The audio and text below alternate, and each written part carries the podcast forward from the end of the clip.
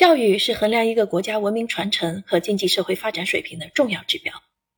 习近平总书记指出，家庭是人生的第一所学校，家长是孩子的第一任老师，要给孩子讲好人生第一课，帮助扣好人生第一粒扣子。这段话为我们指出了家庭教育的必要性和重要性。家庭作为社会最基本的单元，作为个体生命成长的初始场所。在孩子成长发展过程中，承担着独特的终身的教化作用。不仅如此，二零二二年一月一日，《中华人民共和国家庭教育促进法》的施行，表明教育改革对家庭教育提出了更高的要求。家庭教育不再仅仅是家事，它已上升为国家治理层面的国事，其重要性不言而喻。尽管家长们无不望子成才，无不尽心教导。但限于自身的能力和水平，或由于缺少科学教养的知识和方法，家庭教育常常事与愿违。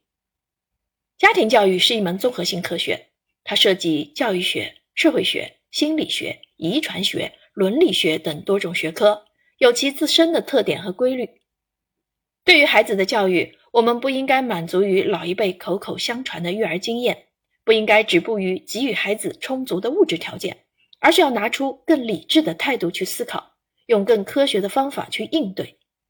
我们要在教育孩子的过程中向自己发问：我们到底应该怎样做家长？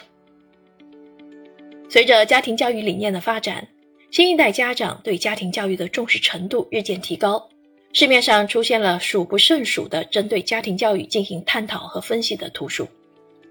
这些图书对尚处在迷茫时期的家长提供了家庭教育方面的指导和参考，对于应该怎样做家长这个问题给出了思辨的答案。早期的家庭教育类图书多为总结自身成功经验，侧重应试教育和精英教育。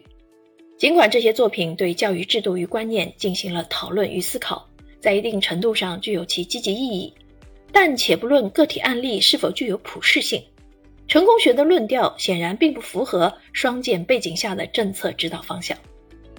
在新的时代背景下，对于孩子的教育，更多应该思考的是孩子在成长过程中，家长怎样将其培养成人，怎样增强孩子情绪管理的能力，怎样建立孩子对自身的认知，怎样培养孩子良好的生活习惯、学习习惯，怎样将其培养成有理想、有道德、有文化、有纪律的人。要解答这些问题，《智慧教养三十六计》或许可以为我们提供参考。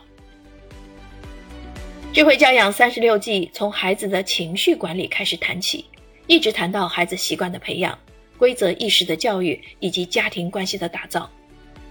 作者作为具有专业素养的教育工作者，就孩子在成长过程中可能会产生的心理状态、可能出现的诸多问题。比较系统的、深入浅出的和家长探讨对话，读来逻辑清晰，令人信服。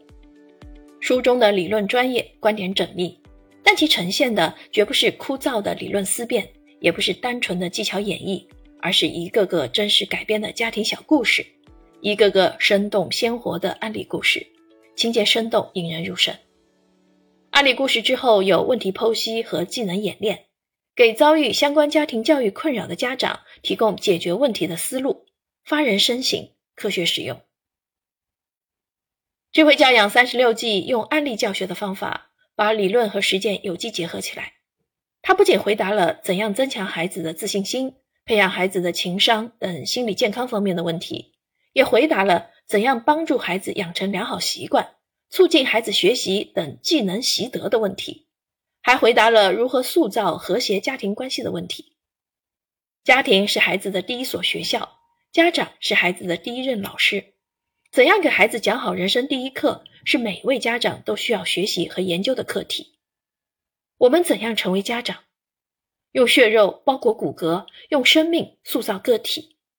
我们怎样做家长？用训导规范道德，用教诲辅助成长。我们怎样做父母呢？用耐心，用包容，用爱。